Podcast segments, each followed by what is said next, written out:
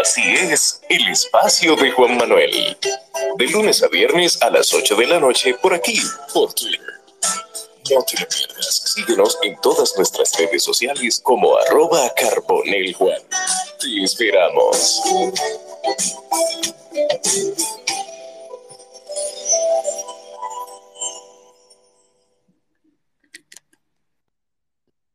Buenas noches para todos. eh, buenas noches para Héctor, Liliana. Buenas noches para las personas que vayan integrándose a este espacio. Hoy con un tema muy interesante, un tema que es eh, desde el punto de vista psicológico, eh, social, cultural, es muy interesante y que se está viviendo en toda Latinoamérica y en las demás ciudades del mundo. Quiero anunciar que tengo un invitado muy especial, tengo a mi amigo de hace muchos años, eh, el ingeniero Héctor Antonio Brea Gil. Héctor, bienvenido a tu espacio. Muchas gracias, Juan Manuel. Claro que sí, amigo de muchísimos años. Muy buenas noches a todos los que están conectados. Amigo desde el año 2000. 2000, 22 años ya haciendo una amistad que a veces, a veces estamos lejos, a veces cerca, pero estamos ahí. Y dos veces compañero de trabajo. Así es, así es, así es. Yo quiero, antes de iniciar, como es normal, por tradición, mencionar los que hacen responsable, lo que hacen posible que este espacio salga, el patrocinador o los patrocinadores. Tengo a Estimularte, patrocinador oficial del espacio de Juan Manuel, servicio especializado en terapia del lenguaje e integración sensorial. Los programas ILS tienen base en el principio de neuroplasticidad.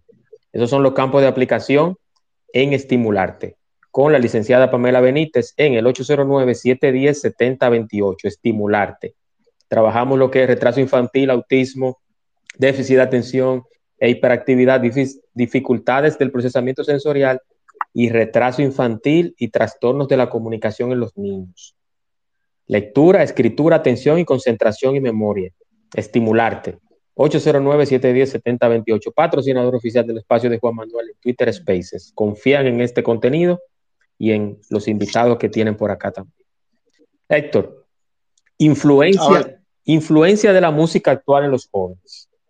Eh, es bien cierto que siempre se ha hablado que cuál música es buena, cuál música es mala, cómo influencia una música o no en el comportamiento de los jóvenes. Y hace muchas décadas, hace muchas décadas, que siempre se ha hablado de que el rock induce al suicidio, de que el rock te puede inducir o te da suicidas al satanismo, a, desórdenes.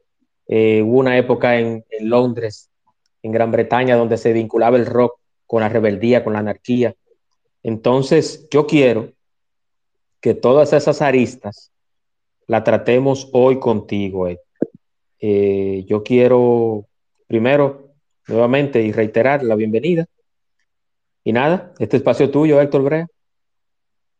Bueno, gracias, Juan Manuel. Bueno, ¿qué te puedo decir?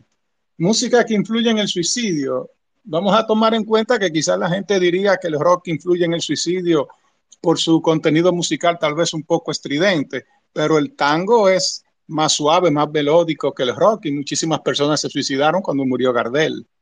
O sea, mira, para responder esa pregunta tenemos primero que saber qué factores son determinantes para que algo influya o no en una persona. Mira, todo toda influencia implica un aprendizaje y todo aprendizaje implica un proceso en el que intervienen factores.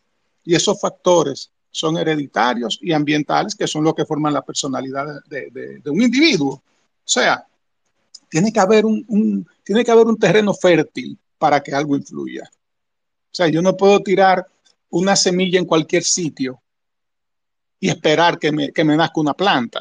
Si la tiro en un piso de baldosa no me van a hacer nada. Si la tiro en, si la tiro en tierra fértil, sí.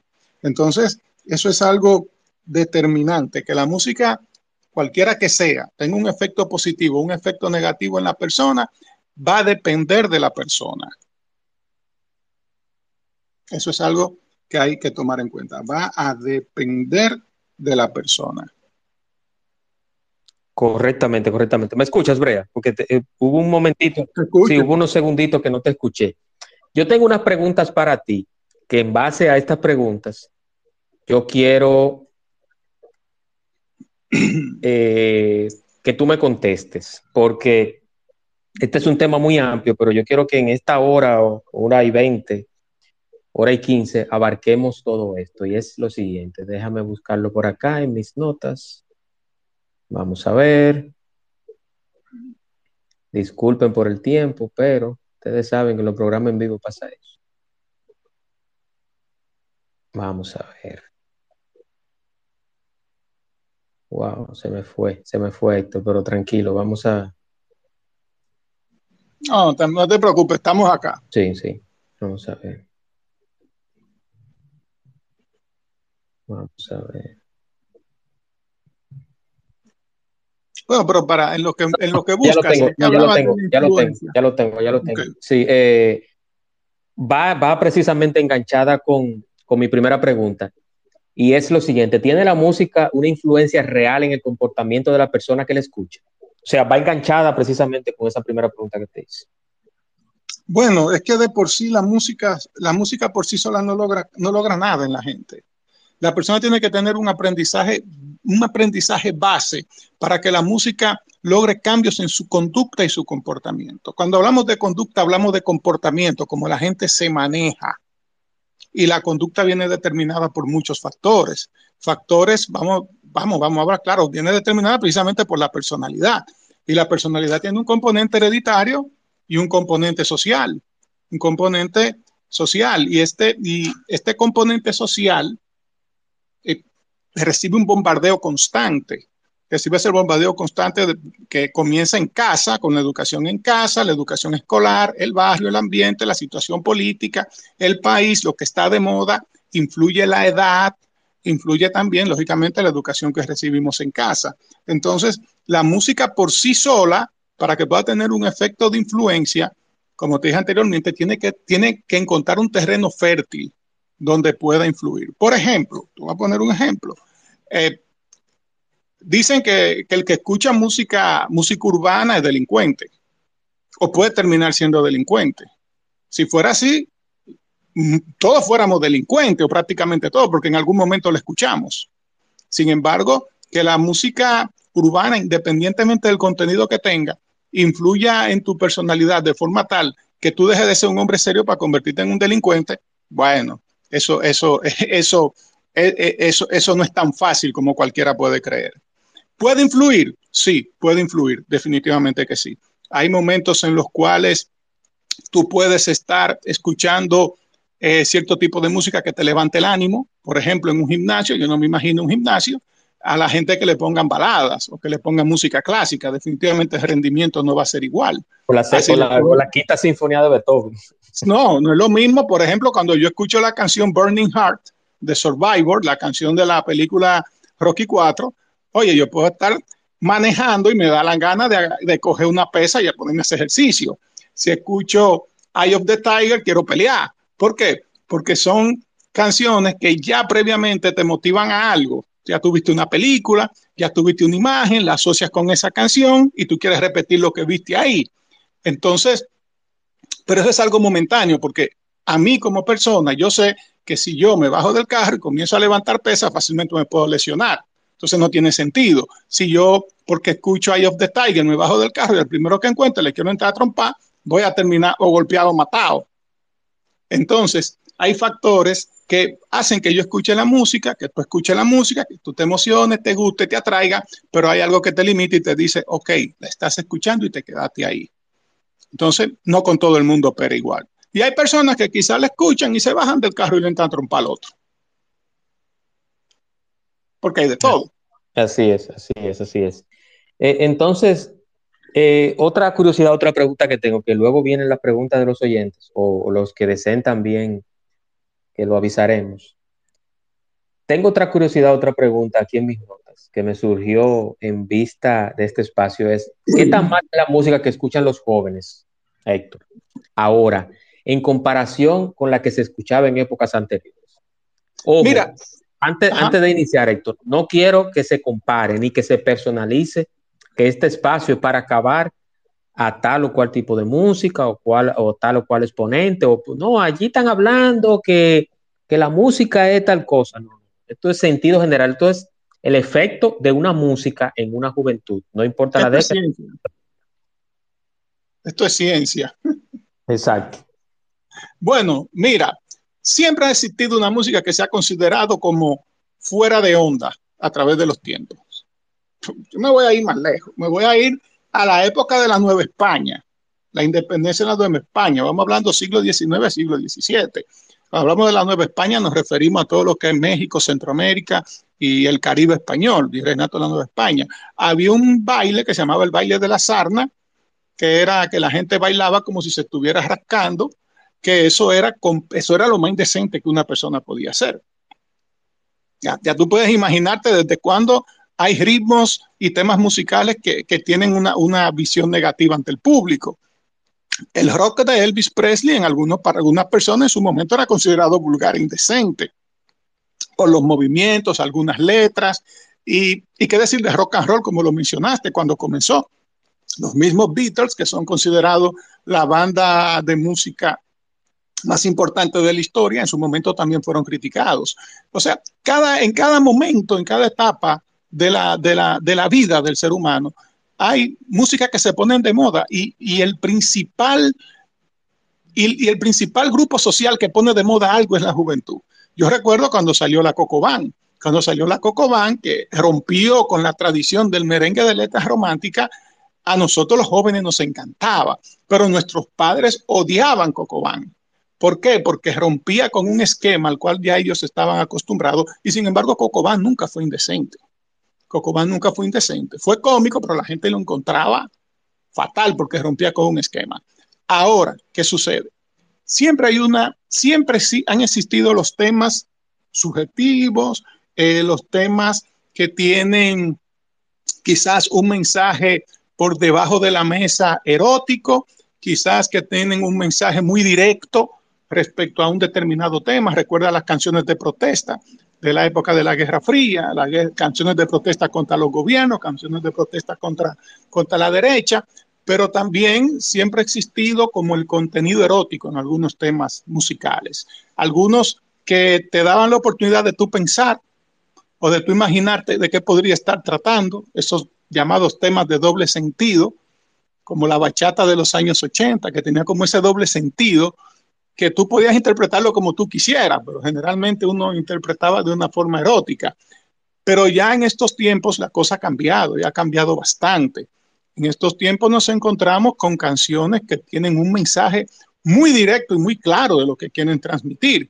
Y no solamente a la música urbana, que por lo menos en República Dominicana es la que más se escucha, el dembow, el reggaetón y ese tipo de música, pero en otros países, por ejemplo, están los narcocorridos, como en México.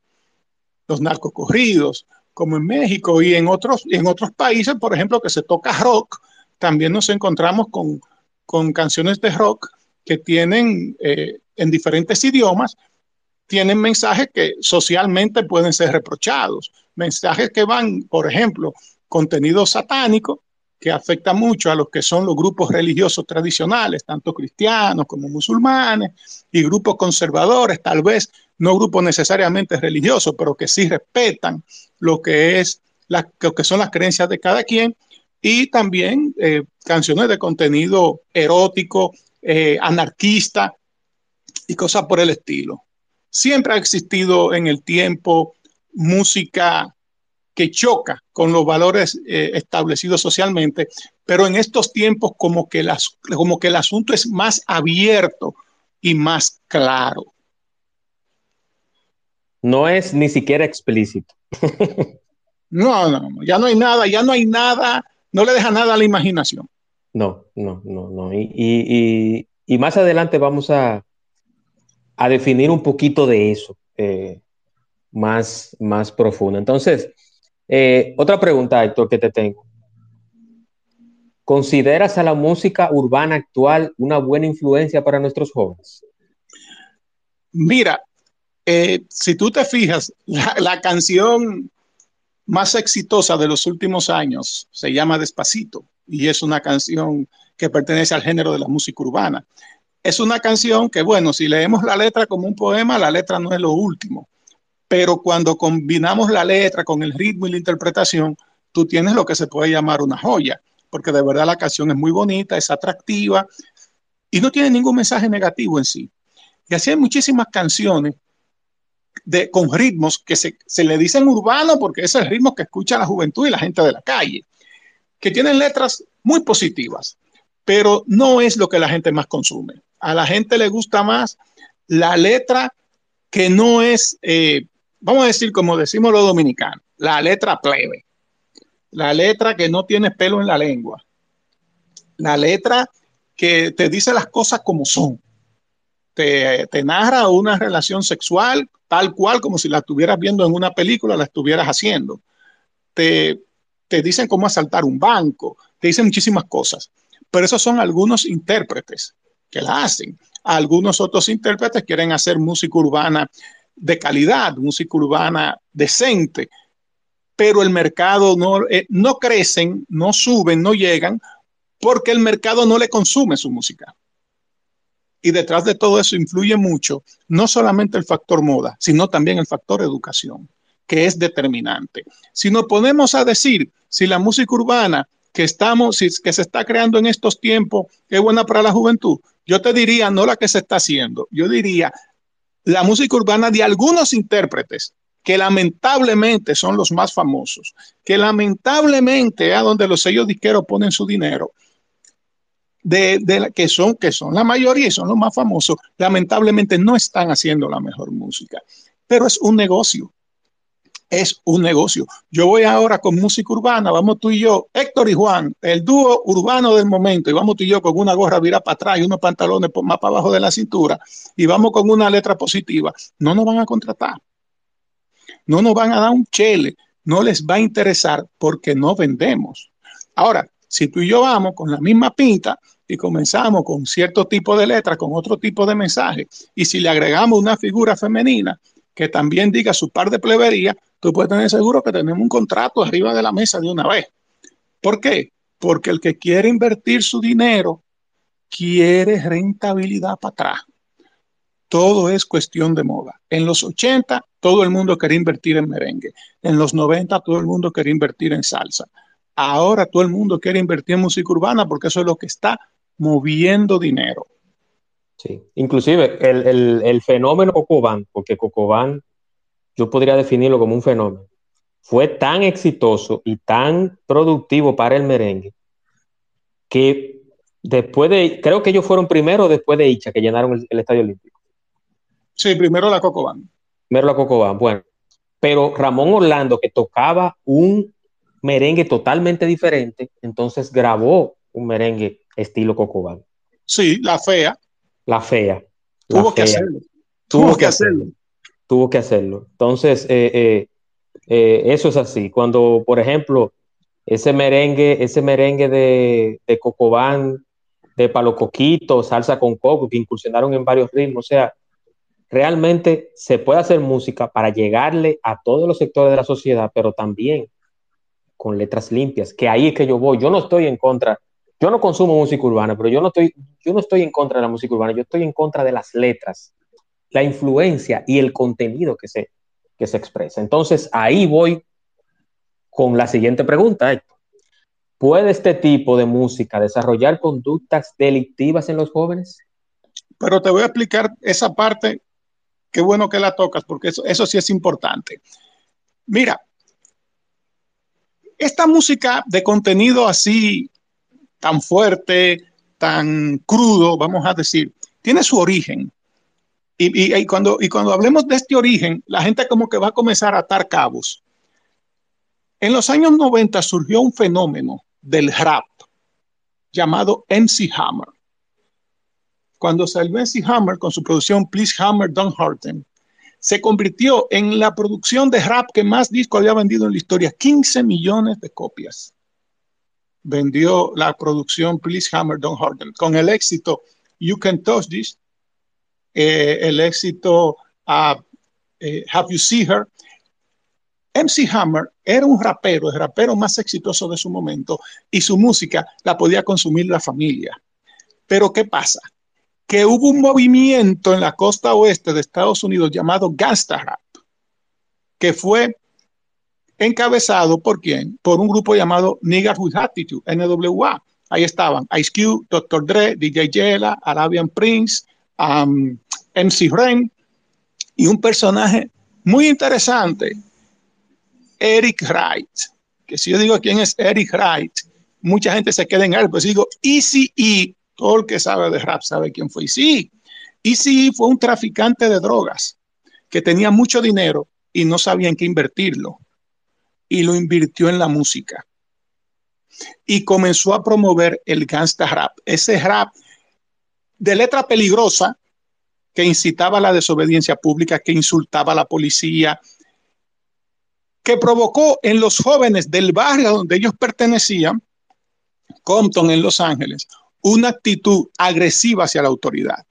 ¿Pero por qué? Porque en Compton barrio de negros, un barrio pobre, un barrio de gente con pocas oportunidades, un barrio obrero, un barrio maltratado por el racismo, maltratado por las autoridades, donde los jóvenes eh, no tenían ni siquiera la motivación para estudiar, porque si estudiaban no, encontraban trabajo. Eh, eran, eh, estamos hablando de los años 80, donde todavía existía el estigma del racismo, de la época de la segregación. Y estos jóvenes encontraron en esa música un desahogo, una forma de expresarse, una forma de liberarse, pero combinaron ese contenido musical con su estilo de vida, el cual no habían madurado porque eran muchachos que venían, algunos de ellos, muchos de ellos, no voy a decir todos, de cometer actos delictivos. ¿Y qué pasa, qué pasa en una sociedad donde no hay oportunidades para los jóvenes, donde no hay una educación en casa, que es fundamental, donde la educación académica no es buena, donde las autoridades no te dan el buen ejemplo y donde tú recibes un bombardeo mediático que te dice que tú vales por lo que tú tienes, que te dice que tú tienes que tener, que para tú ser alguien, tú tienes que tener un buen carro, una buena ropa, una mujer bonita. Y para tú tener una mujer bonita, bajo estos criterios, tú tienes que tener dinero, porque esa mujer tú tienes que tenerla como una reina. Y un sinnúmero de, de vamos a decir, de, de presiones que tú recibes, que te llevan lamentablemente a tener que buscar dinero rápido, a tener que buscar dinero con poco esfuerzo, a tener que hacerlo mal hecho. Y lamentablemente tienes unos ejemplos artísticos que tal vez ellos no vendan droga, hay un dato también, Héctor. Hay un dato. Tal vez, perdón, tal vez, tal vez ellos no la usen, tal vez ellos no la vendan, pero tienen letras que te incitan a hacerlo. Hay un dato de Easy y es que me apunta por aquí un oyente que Easy fue el primer rapero que murió de VIH. Él murió de VIH. Bueno, imagínate, tenía como 11 hijos con 8 mujeres. Entonces, entonces, tú tienes una, un, un, un, grupo de personas de tu barrio, de tu entorno, que se han superado en base a ese tipo de música, en base a ese tipo de, de mensaje que se transmite a través de ahí, y tú quieres también tener dinero, tú también quieres vestir bien, tú también quieres tener un carro, tú también quieres ser famoso. Y lamentablemente tú sales a trabajar y no encuentras, trabajando, tú no llegas a tener un Ferrari. Sin embargo, estos muchachos lo llegan a tener, llegan a tener vehículos de alta gama pero en base a qué? En base a lo que el público en el momento está consumiendo. Y si el público lo que está consumiendo es eso, el público te va a comprar eso. Mira, los principales afectados en este caso son los jóvenes, los niños y los adolescentes. ¿Por qué? Porque son inmaduros y están en una etapa en la cual buscan una identidad. Y esa es la parte más peligrosa todavía, porque buscan la identidad del grupo. Ellos escuchan cierto tipo de música porque en el colegio, en el barrio, sus amiguitos le escuchan. Cuando yo comencé a escuchar rap en los años 80, que yo comencé con el LQJ, con Ron DMC, con los Fat Boys y esa gente, cuando yo comencé a escuchar rap, yo escuchaba rap porque, porque en mi colegio los compañeritos míos lo escuchaban también y yo no quería quedarme atrás. Entonces, como mi papá viajaba mucho a Estados Unidos, yo le daba lista de artistas que yo quería que él me trajera y yo me la bufiaba en el colegio. Que dije, mira, yo también tengo, yo también lo escucho. Y por ahí comencé a escuchar rap. Pero ¿qué pasó? Que cuando yo tuve acceso a la música de ICI, un cassette que me regalaron de Easy, su primer producción en solitario. Y yo lo puse. Yo no sabía inglés, pero yo entendía lo que era una mala palabra en inglés. Y yo comencé a oír toda esa mala palabra. Yo dejé de escuchar Easy. ¿Por qué? Porque el terreno en el que cayó esa mala palabra, el, terreno en el que cayó esa mala palabra no era fértil conmigo, porque eso no fue lo que me enseñaron en mi casa. Pero no pasa lo mismo con todo el mundo. ¿Tú entiendes? Entonces, cuando tú tienes, por ejemplo, unos padres jóvenes, modernos, que les gusta ese tipo de música, que la bailan, que la consumen, que la expresan, que, se, que la bailan y la cantan dentro, delante de sus niños pequeños, que ponen a los niños a bailarla, que ponen a los niños a repetir eh, las malas palabras y las expresiones que se escuchan en alguna de estas canciones, ¿qué tú puedes esperar si el principal espejo en el que se miran los hijos está empañado? Así es, así es. Aquí tenemos una entelequia de, de, espectáculos públicos, porque yo te digo algo, yo sí en algo estoy de acuerdo con la expresión de algunos exponentes eh, musicales modernos, es que ellos no te crían los hijos. Ahora, ellos sí tienen un compromiso social de hacer una música con buen contenido, pero también esa música no es comercialmente asequible, o sea, monetariamente esa música, eh, eh, eh, mira, mira por ejemplo cómo tienen, por ponerte un ejemplo, a Mozart La Para, cómo lo tienen, a Mozart La Para lo tienen, lo, dicen, lo dicen, le dicen el payaso de los cumpleaños, o sea, no lo tienen ni siquiera como un artista de, de, ese género. O sea, lo que se piensa de Mozart es que Mozart es un artista para cumpleaños, para, para bautizo y cosas así. Sí, sí, o sea, esas son las... Porque yo no manejo ese mundo urbano, pero es lo, lo que yo he escuchado. Entonces, yo sí en algo estoy de acuerdo, que los padres tienen el compromiso de que esa música negativa pase por el sedazo de ellos y que le diga, mira, yo no voy a poner tal artista porque yo tengo que filtrarte, yo te voy a poner la que yo entiendo que tú debes escuchar. Un artista no es que cría a los hijos, son los padres con el compromiso. Ahora bien, ya pasando a la otra pregunta, eh, eh, ¿por qué los gobiernos no prohíben esta música, esta música que, es tan negativa, que se sabe, que está comprobada, que induce a un sinnúmero de cosas, ¿por qué no se prohíbe? Bueno, primero, constitucionalmente hablando, en República Dominicana la censura previa no existe. O sea, que hay libertad de expresión y difusión del pensamiento. Yo no puedo, como vamos a suponer, como Comisión de Espectáculos Públicos, decirte a ti que antes de tú lanzar un tema a la radio yo tengo que escucharlo. Eso se llama censura previa. Eso está prohibido por la Constitución de la República Dominicana. Lo que sí puede hacer la Comisión de Espectáculos Públicos es monitorear. Y cuando el tema sale a la radio, bueno, no me gusta, cancelar, no puede salir a la radio. Pero ya la radio no la oye nadie. Ya todo el mundo usa Internet, usa Spotify, usa YouTube, usa otras vías por las cuales no existen ese tipo de controles. Entonces, y tampoco al artista ya le conviene colocar la música en la radio porque tiene que pagar payola. Entonces, para yo darle 40 mil o 50 mil pesos a una emisora de radio para que me ponga un tema por un mes, mejor lo pongo eh, en YouTube, lo pongo en Spotify y busco la forma de ver cómo, cómo, cómo le busco la vuelta para promocionarlo. Y me voy a los teteos, me voy a la discoteca, me voy a los sitios y por ahí me doy a conocer.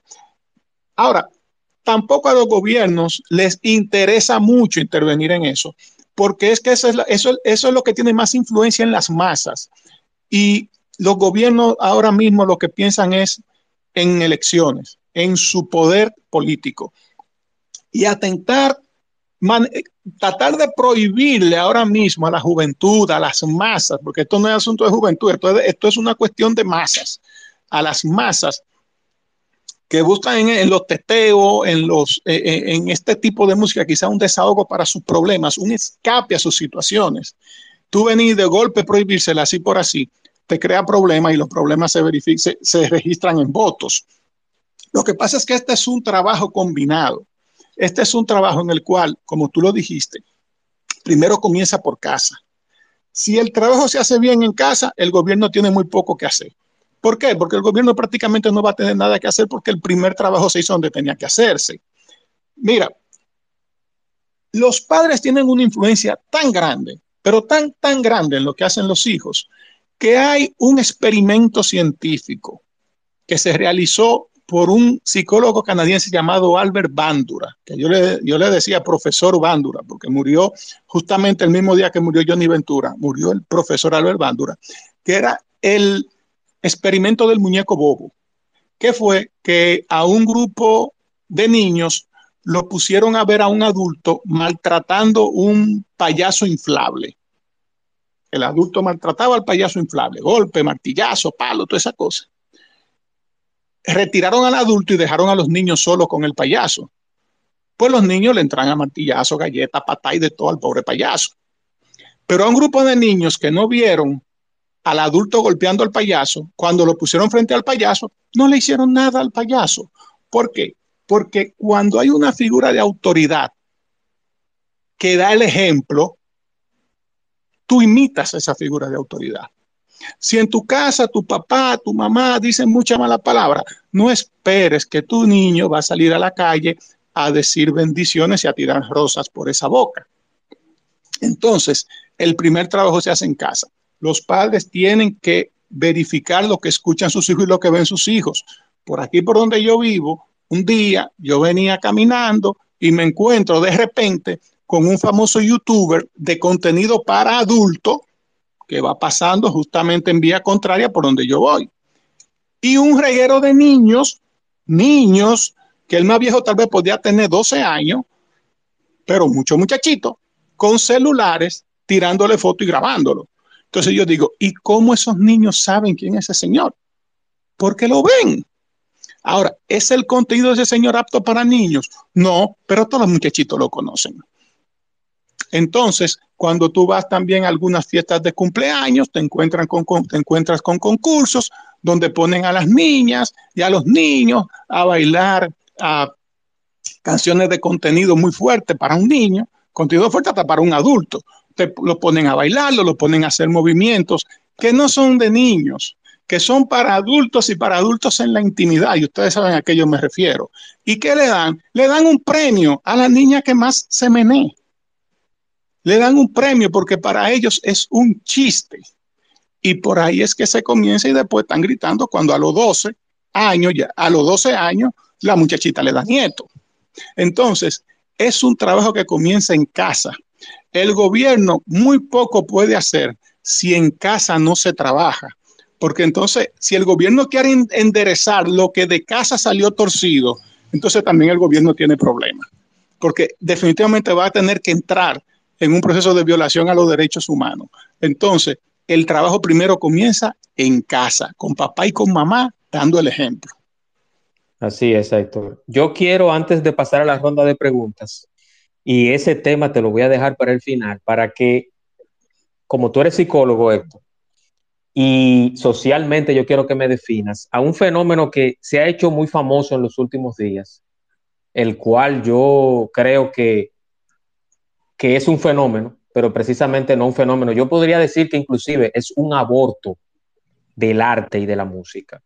Y es el famoso Elvis, mejor conocido Honguito. Yo lo llamo por Elvis porque ese es su nombre, el que él porta en la cédula. Muy diferente a lo que hizo una institución por ahí, que no voy a decir, que lo nombró como Honguito, en vez de llamarle su nombre como el que está en la cédula. Entonces, lo voy a dejar para el final, para que tú me descifres la psicología de ese fenómeno, de ese individuo, pero primero vamos con las preguntas, recordándoles que los comentarios y las preguntas, como yo sé que esto es un tema que levanta mucha pasión, sea con respeto, sin difamación, sin malas palabras, sin ofensas.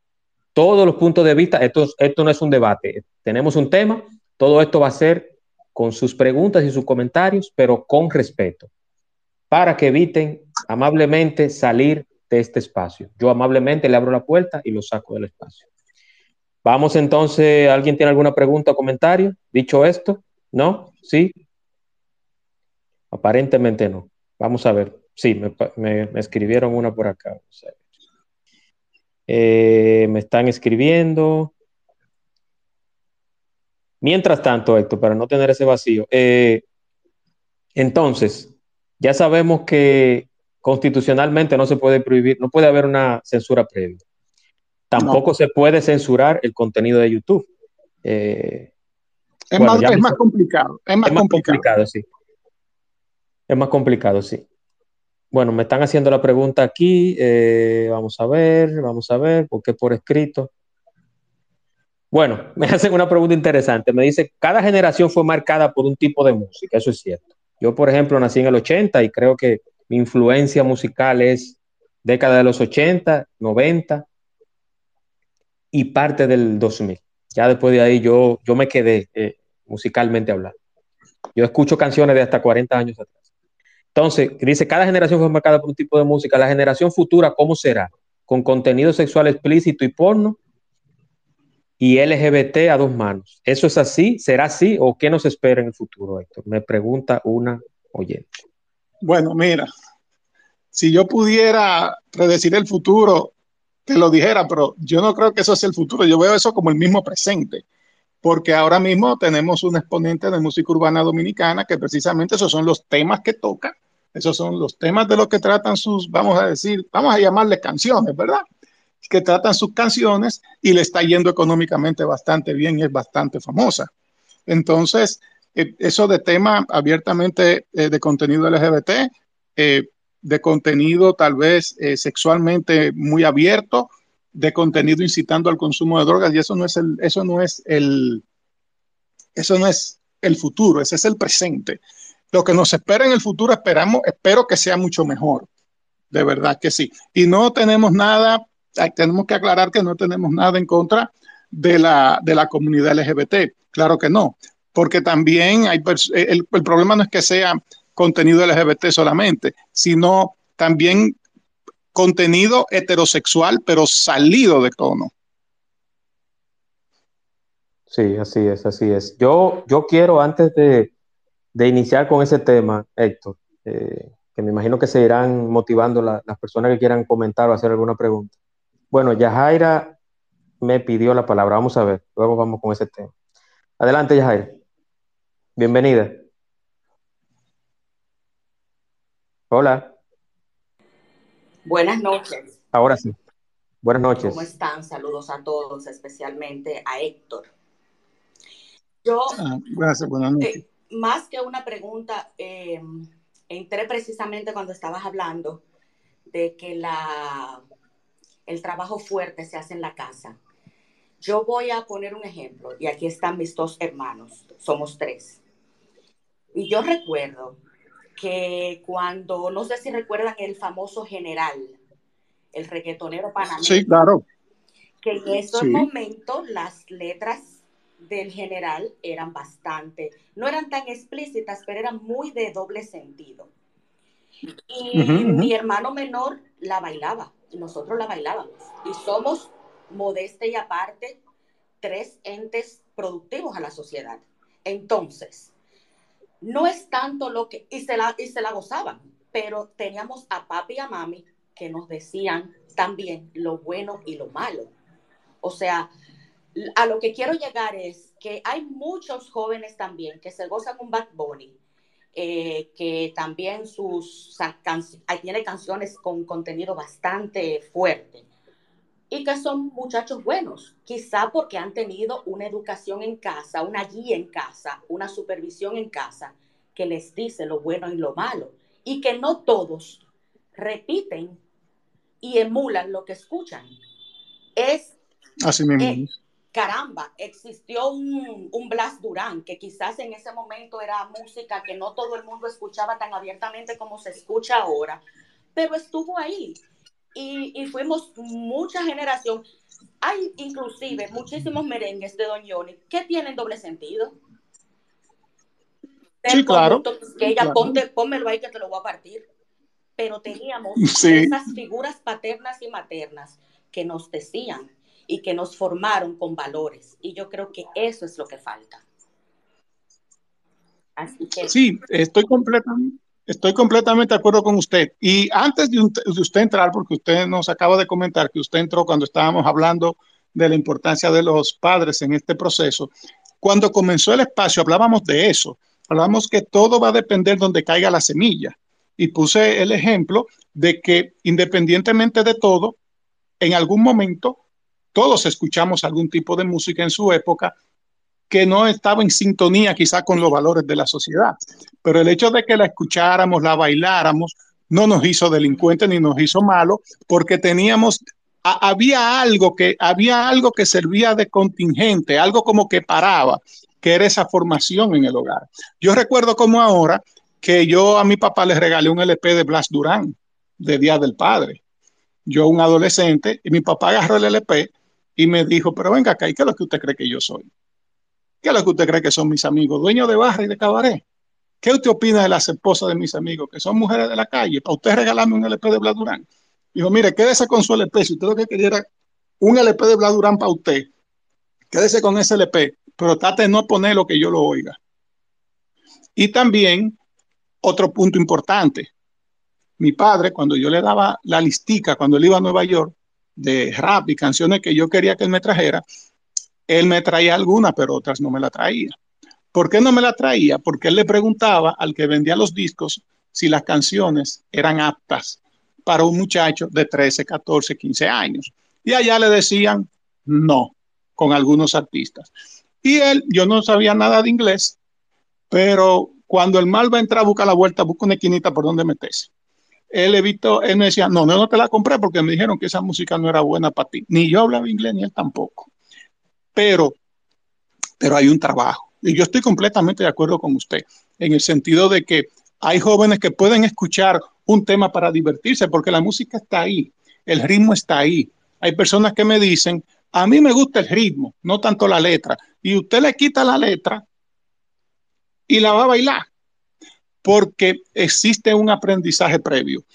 Usted toma ahora mismo, mire, y, antes de, dame un breakcito, Juan Manuel, dame 30 segundos para, poner este punto importante.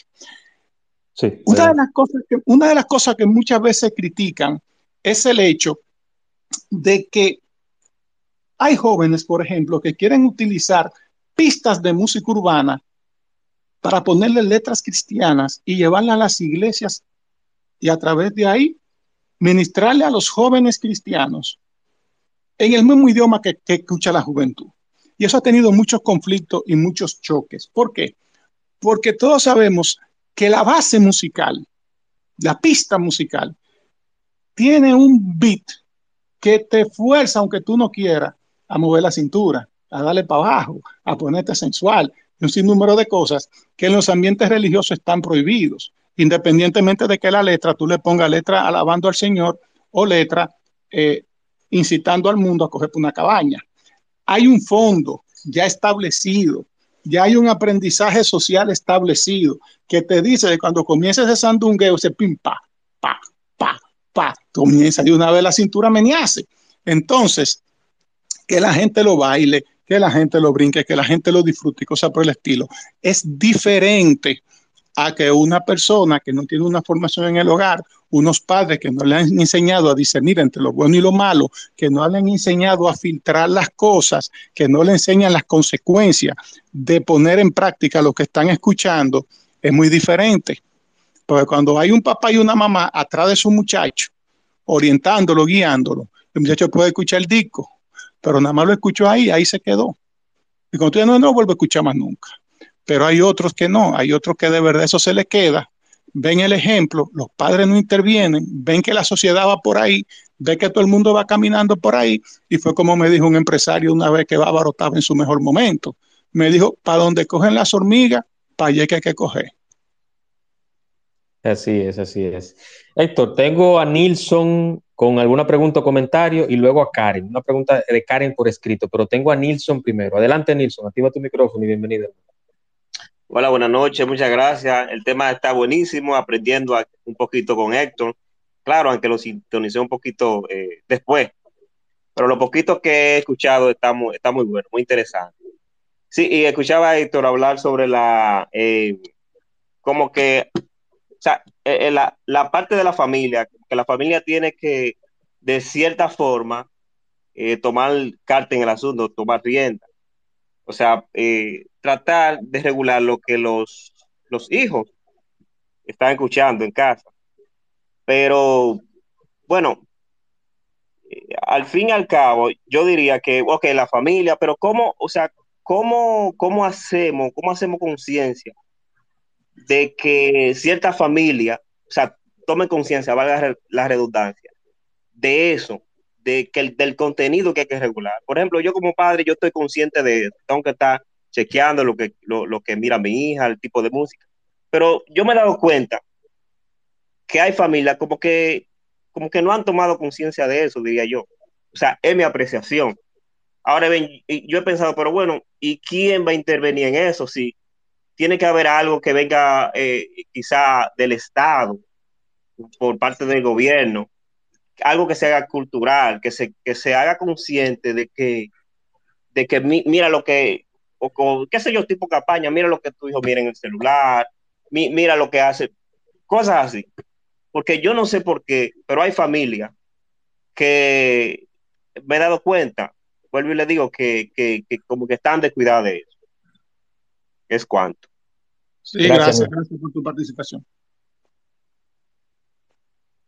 Sí, ¿vas a acotar algo a lo, de, lo que dijo Nilsson? No, no, completamente de acuerdo. No hay campañas de parte del gobierno para prevenir, para educar a la familia, pero tampoco hay campañas para prevenir el embarazo en los adolescentes. Tú no ves, yo digo, yo no sé si ustedes la ven, pero yo no veo campaña en televisión, eh, no veo campaña en las redes de parte del gobierno para prevenir el embarazo, pero sí vemos campaña para fomentar el aborto. Hay personas que están de acuerdo, otras que no, pero yo no he vuelto a ver más nunca campañas para prevenir el consumo de drogas y sin embargo cada día hay más gente cayendo, eh, más jóvenes cayendo en los lazos de las drogas. En los años 80 tú te encontrabas con muchísimos comerciales de televisión previniendo el consumo de drogas, pero muchos comerciales de televisión. Te encontrabas con vallas en las avenidas que decían dile no a las drogas. Te encontrabas con gente que, que iban por las escuelas repartiendo que calcomanías.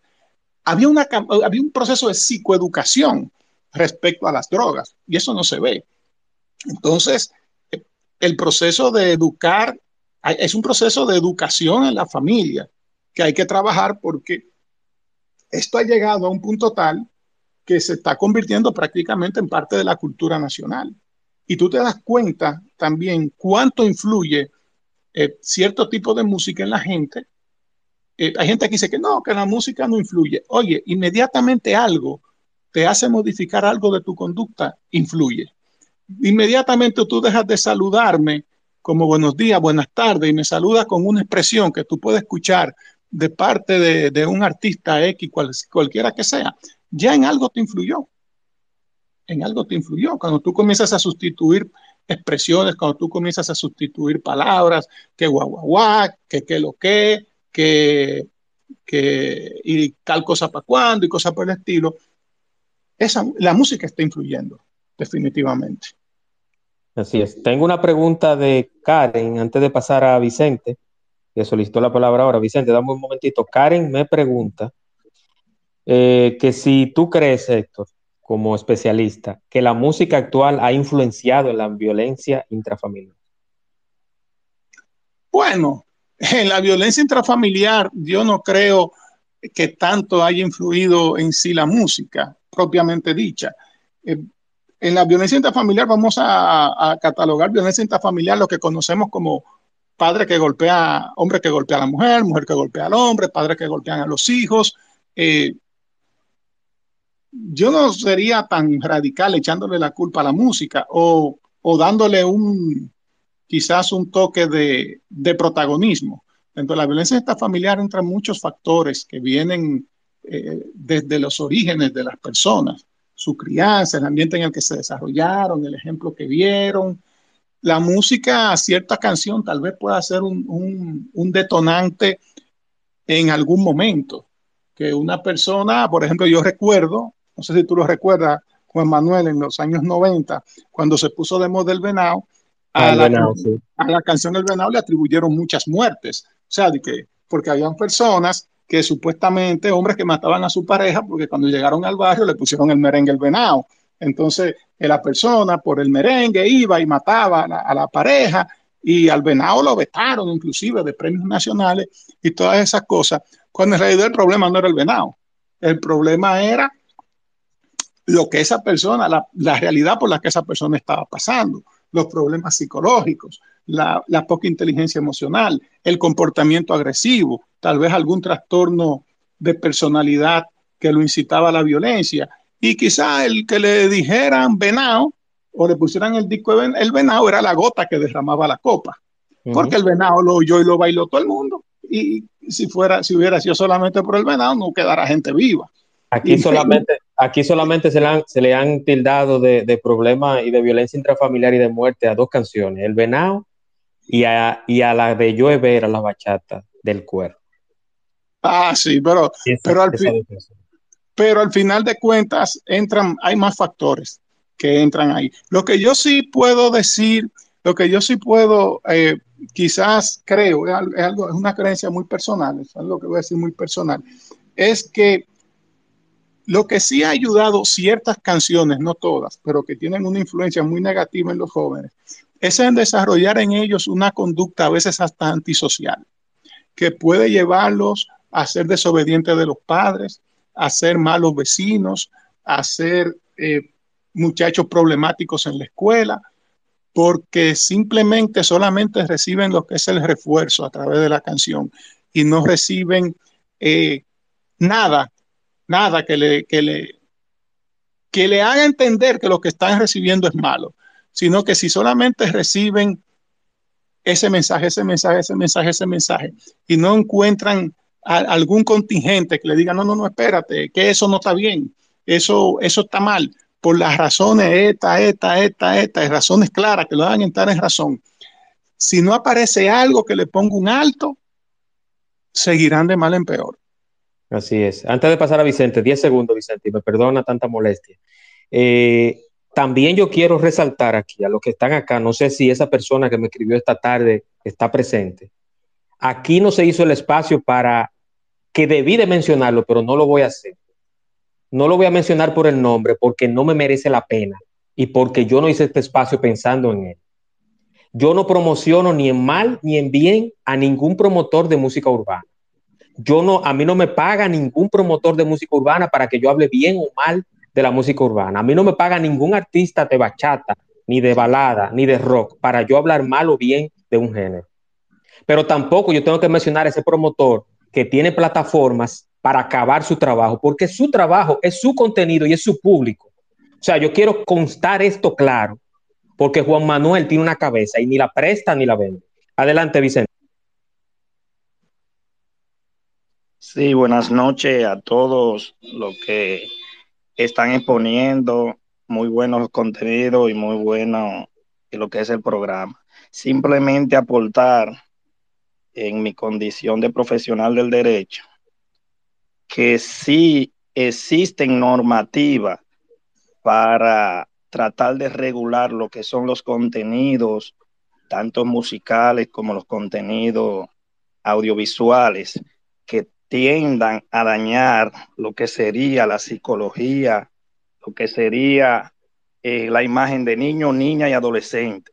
Porque la ley 136-03 en el artículo 2 y el artículo 12 tiende a que pone hasta los medios de comunicación y a todas las personas que vayan en pro de o en contra de lo que es la psicología del niño, niña, adolescente, pone al Estado como guardián, como protector, e incluso hay un principio que dice que es el principio absoluto que le corresponde al Estado de esa protección por encima de sus padres. O sea que no, independientemente de que sabemos que sí, que en, en los hogares deben formar a los niños, tratar de darle valor y todo eso, pues el Estado está por encima de todo eso. Y si se sigue con esa, eh, con esa teoría de que cualquier músico, cualquier persona puede hacer un contenido que vaya en contra de los valores de los niños, niñas, adolescentes. No importa cuál que sea. Y no estoy hablando un, un ejemplo de este gobierno, sino de todo lo que han pasado, porque la ley data del 2003 y no existe ninguna institución relacionada con la protección de niños, niñas, adolescentes que haga valer lo que es la ley y que realmente se regulen los contenidos que en las radios, los contenidos también que en televisora y en las redes sociales se están pasando a, diario y sí pueden ser regularizados y sí pueden ser sancionados y sí puede aplicarse la ley siempre y cuando haya voluntad. Aquí lo que ha faltado es falta de voluntad. Muchas gracias y espero que, que se profundice más en el tema porque el tema es muy bueno. Sí, sí, es muy, buen tema. Y gracias, Vicente, por, por tu aporte. Y lo, leí en, el, en los comentarios que hiciste en el espacio. Y sí estoy de acuerdo contigo. Inclusive, no sé si te uniste al principio. Sí, yo mencioné la intelequia, que es espectáculo público y radiofonía, que no solamente en la música. Héctor, que es más o menos contemporáneo conmigo, aunque yo creo que nos llevamos unos años, pero no, no es necesario decir cuánto. Eh, en los cines, anteriormente, en los cines, había un oficial o un eh, agente de la, no sé cómo se llama, un oficial o un, público. espectáculo público. Sí, de espectáculo público, un supervisor, para que esa película de violencia, una película que tenga sangre, que tenga escena de sexo, un niño no entrara. Ahora tú, en, tú ves a niños en una película de Marvel que está restricción 16 años o, o 12 años o, o, 14. Entonces, estoy totalmente de acuerdo contigo, Vicente. O sea, no estamos diciendo que el Estado no tiene culpa.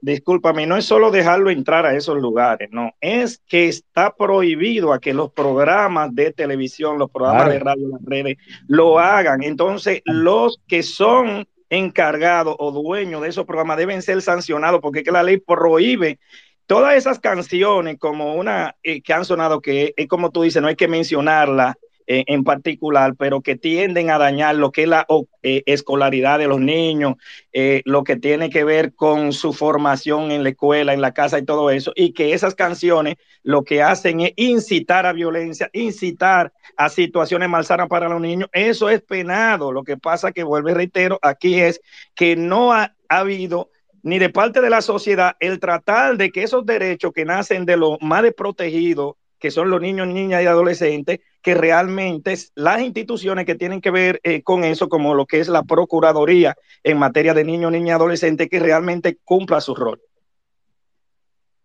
Así es, así es. Yo quiero apoyar al señor Vicente, ahora que habló, con una parte interesante, porque él tiene toda la razón. Pero señores, aquí hay una ley que se emitió prohibiendo el, el uso, venta, consumo de juca en lugares públicos y no, no, se, no se aplica. No se aplica, usted pasa por cualquier sitio y usted ve la juca eh, por todos lados y hay una ley que lo prohíbe y, a veces los agentes del orden le pasan por el lado como si nada. Pero también hay otra, hay otra, hay otro punto que dice el señor Vicente también. Señores, si ustedes se fijan, yo creo que ustedes se fijen en algo. En algunos videos musicales de temas de contenido bastante subido de tono, nosotros nos encontramos con menores de edad participando. Entonces, ¿quién vigila eso? ¿Quién lo vigila? Mira, yo quiero desde en este momento hacer un comentario, Juan Manuel, que me manda aquí por, por WhatsApp, una persona que está en sintonía. Sí, sí, adelante. Desde, Argentina, la psicóloga social Claudia Deni Luca, y, hay un comentario que ella me hace por aquí que dice, hoy la juventud escucha diferentes géneros cuyo problema yo creo pasa por las letras que son absolutamente explícitas y lo peor es que los niños chicos, no solo los jóvenes, imitan movimientos y palabras que no son el mejor ejemplo para ellos. Sin embargo, sería maravilloso que pudieran pasar por el, por el cuerpo bailando y cantando por mero disfrute y como una forma de liberar emociones, con música seleccionada que sea alegre y con una letra con valores clásicos, refiriéndose a valores sanos, ¿verdad? Dice, el problema es el tipo de personas que los jóvenes toman como influencers. Muchas gracias Así a Claudia. Así, gracias a, Claudia desde Argentina. y, a mí me, hice ese comentario y perdonen por la descarga, yo hablo duro, pero no es que estoy peleando, porque precisamente esas influencias son las que a veces quieren coartar hasta lo que tú debes de decir y lo que no en las redes sociales. Y me refiero al comentario que hice de esa persona que esta tarde me envió el flyer eh, tuyo del espacio, Héctor, y me dice, óyeme, entonces eso parece sistemático, eh, honguito con problemas y entonces tú vienes con esto de la música. Y vuelvo y repito, Juan Manuel tiene una cabeza que ni la presta ni la vende. Yo no tengo que mencionar a ninguna persona, ni en mal ni en bien, que tenga una plataforma que apoya a esa música. No tengo nada en contra de esa persona, no me interesa nada de esa persona, aquí ni siquiera se ha mencionado ese nombre. Entonces, si estás aquí, amable oyente, seguidor de Juan Manuel Carbonel, no, no te voy a dar el gusto. Héctor, adelante. y que este programa se tenía programado desde hace tiempo. Eso, esto viene desde antes de que pasara lo que pasó con ese personaje que tú mencionaste. Sí, entonces hay personas como que creen que eh, su, corta, su, su, corta mentalidad se, se, pega a través de un teclado y no, señor oyente, no, señor oyente. Vuelvo y repito, Juan Manuel ni presta ni vende su cabeza. Tiene un cerebro que es autónomo, que piensa, que razona y que sabe elegir entre lo bueno y lo malo sin tener que desprestigiar a nadie ni hablar de nadie. No tengo que mencionar ese personaje, ni a usted, señor oyente, ni al personaje que usted dice, ni al que usted apoya, ni a esa plataforma. Héctor, quiero que quiero, quiero que tú te encargues de desconstruir o de analizar el perfil psicológico de Elvis, conocido popularmente como Honguito. Pero yo lo quiero hacer, quiero que tú lo hagas desde el, desde el objetivo y desde el ojo clínico de la ciencia, tú como psicólogo clínico. Olvídate de lo que tú pienses de él, como persona o como artista. Quiero que nos enfoquemos en la ciencia como desde el inicio lo estamos haciendo con este espacio, pero quiero que me dé tu punto de vista para cerrar ya con el. Mira, yo no puedo decirte eh, nada de un guito desde el punto de vista psicológico porque nunca lo he tratado, nunca lo he estudiado. Yo no sé eh, de qué trastorno él puede sufrir, si tiene algún trastorno. Eh, yo no puedo decir nada de él porque en realidad no lo conozco. Y en caso de que lo conociera, por ética, no puedo, no, no pudiera decirte, mira, él tiene esto, esto y esto, aunque lo haya tratado. Lo que sí te puedo decir es lo siguiente. Él es una muestra, una muestra de lo que el mercado musical al que él representa, él es una muestra de lo que ese mercado tiene. Con la diferencia de que él tiene, mira, él tiene una característica que a mí me llama mucho la atención y es que él tiene como a veces comportamiento como infantil.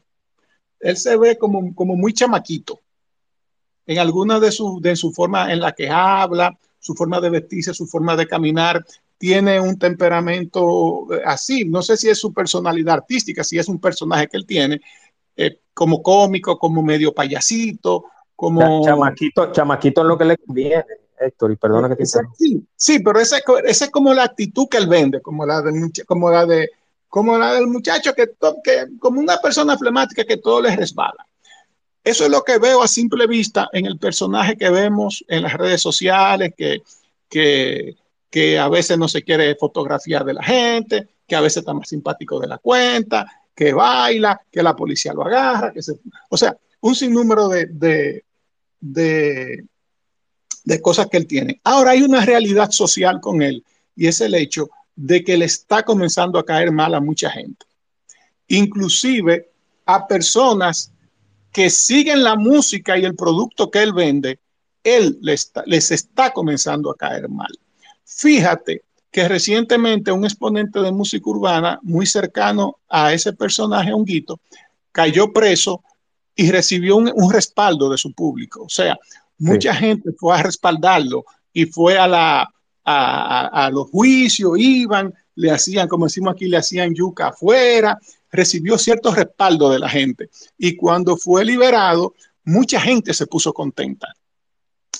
Inclusive en, los, en las redes sociales salían muchas personas, inclusive figuras artísticas, defendiéndolo y pidiendo que le dieran un chance, que lo pusieran en libertad. Inclusive algunos artistas se prestaron, se ofrecieron como garantes para que ese personaje saliera de la cárcel. Responsable civil, no sé si Vicente como abogado, esa es la palabra, creo que sí, responsable civil. Entonces, sin embargo, con este muchacho, con el que me acaba de mencionar, con Elvis, con Honguito, como todos lo conocen, ha sido todo lo contrario. Ha recibido muchos rechazos, inclusive de la clase artística, ha recibido muchos rechazos. Yo no sé, sinceramente, si él alguna vez lo ha tratado un especialista de la salud mental, un psicólogo, si no lo ha hecho, fuera buena idea que lo hiciera, porque de verdad le está dando mucho de qué hablar. Está es como dijo una comunicadora, me parece que fue Joni Estrella, que dijo, ese muchacho hay que ponerle un freno, va a terminar matando a uno. Y sin embargo, mira lo que sucedió. Si no me equivoco, eso fue lo que ella dijo. Pero también cuando veo a otros comunicadores refiriéndose a él, como el video que te compartí esta tarde, que te lo compartí por WhatsApp, del comunicador diciendo que con ese hombre hay que hacer algo. Entonces, definitivamente, el muchacho no está dando un buen ejemplo. Lo bueno a todo esto es que el mal ejemplo que socialmente le está dando no está siendo reforzado. Cuando me refiero a reforzado, me refiero que no está siendo alabado ni está siendo premiado, sino que está siendo castigado. Y eso le sirve ahora de advertencia a los otros para que sepan cómo moverse. En otros países, voy a poner el ejemplo de Estados Unidos, en otros países, artistas que ahora mismo en República Dominicana están tan o más famosos que antes, después de un escándalo de, cualquier tipo que involucre justicia, en Estados Unidos fácilmente no hubieran levantado cabeza más nunca. Por ejemplo, Arkeli, Kelly, por ejemplo. Arkeli yo creo que va a estar para la cárcel. Pero te, voy a, pero te voy a poner, por ejemplo, artistas que por el simple, por el simple rumor no le probaron nada. Por el simple rumor, la carrera se le fue al suelo. ¿Por qué? Por una, por una persona nomás tiene que decir, fulano me acosó sexualmente. Mira, nos levantaba cabeza. Aquí nos encontramos con artistas que han sabido caer presos por violencia, que han, caído, han sabido ver la cárcel, recibir medidas de coerción, sometimiento a la justicia por violencia de género, por eh, violencia sexual, por lo que sea, por lo que, le, por lo que le atribuyan. Y salen de la cárcel más fuerte, más famoso y, con más, y, y, y la gente matándose por verlos. Cuando un artista en esa condición cae en una condición así, en un país como por ejemplo Estados Unidos, y es su, y es su ruina. Así es, así es. Héctor, yo quiero antes de, de cerrar, bueno, me confirman aquí que R. Kelly está preso a 30 años por violación y, eh, ya, ya, ya, ustedes se pueden imaginar. Ah, Héctor, antes de concluir. le hubieran cantado 10. 10, exacto. Héctor, antes de concluir y agradecerte por este espacio, a los que se fueron entrando eh, ya un poquito más adelantado al final, estará grabado, lo pueden oír desde un inicio. Pero yo quiero agregar algo. Yo, yo quiero agregar que realmente yo pienso que no hay música ni buena ni mala. Lo que sí hay mal contenido o contenido sucio o contenido limpio. Ahora, está en todos nosotros y está también en exigir, como dijo Vicente, en el Estado de que se cumpla, de que, de que todavía 30, 40, 50 años, de que doña Zaida Lobatón, que ahora tiene un hijo, que está haciendo un muy buen trabajo en el gobierno, pero que no se diga, wow, cuando doña Zaida eso sí funcionaba. O sea, yo quisiera que haya una responsabilidad estatal, privada, pública, de la licorera, de todos, para que entiendan que la música y un artista es el reflejo de una sociedad que un contenido, que un contenido que usted lleve a YouTube, a Instagram, a Twitter, es el reflejo de la sociedad. Que lo que usted diga en una entrevista, lo que usted lleve a una plataforma, una entrevista que usted le haga a un artista que está haciendo desastres en las calles y que usted lo, lo premie con una entrevista o que él diga cuántas posiciones sexuales o cuántas veces tiene sexo con una con su novio, con su esposa, en YouTube, donde tiene acceso todo el mundo, eso es incentivar a ese tipo de contenido. Yo no, voy, a mencionar el contenido ni voy a mencionar a ese personaje, pero eso también es promoción y celebrar las hazañas. Entonces, al oyente que está por ahí, vuelvo y reitero, vuelvo y reitero, este espacio no fue dedicado a él. Este espacio no, no todo gira en torno a ese personaje. Yo no pensé en ese personaje para hacer este espacio. Y vuelvo y digo, Juan Manuel tiene un cerebro que ni lo presta ni lo vende, aunque entren tres personas a mi espacio, pero yo seguiré haciendo un contenido que sí valga la pena, que sí sea recordado y que sí lleve un mensaje cuando todos se acuesten, diga, concho, en el espacio de Juan Manuel aprendí eso. Dicho esto, Héctor, quiero agradecerte y... antes, de cerrar, antes de que cierre, y discúlpame, pero déjame, déjame agregar algo. Mira, algo que se, que se usa mucho y a veces como excusa para justificar el comportamiento de algunos artistas es el hecho de su pasado. dicen, ay, que viene de un barrio pobre, ay, que viene de un hogar disfuncional, ay, que pasó mucha hambre, ay, que pasó muchas situaciones. Es cierto, eso puede ser un determinante para que encontremos en algunos artistas ciertas conductas, ciertos comportamientos, cierta forma de ser. Pero cuando usted es artista, usted es famoso y usted es millonario, usted tiene con qué pagar un terapeuta que le ayude a resolver ese problema. Juan Manuel, gracias por la invitación, de verdad que sí. Y me encanta tu programa. Gracias, gracias Héctor. Gracias por aceptar y, yo espero que este no sea el único Héctor. Eh, esta, amistad, esta amistad de 22 años yo creo que debe de servir aunque sea para que tú me, me, me ayudes a conseguir dos o tres seguidores que me hacen falta. Claro que sí, con gusto, mi hermano. De verdad, si se te quiere. Igualmente, igualmente. Señores, eh, gracias por, por, estar acá, todos los que están aquí. Eh, pronto les avisaré de otro espacio que vendrá por ahí próximamente y nada, descansen y buenas noches. Buenas noches.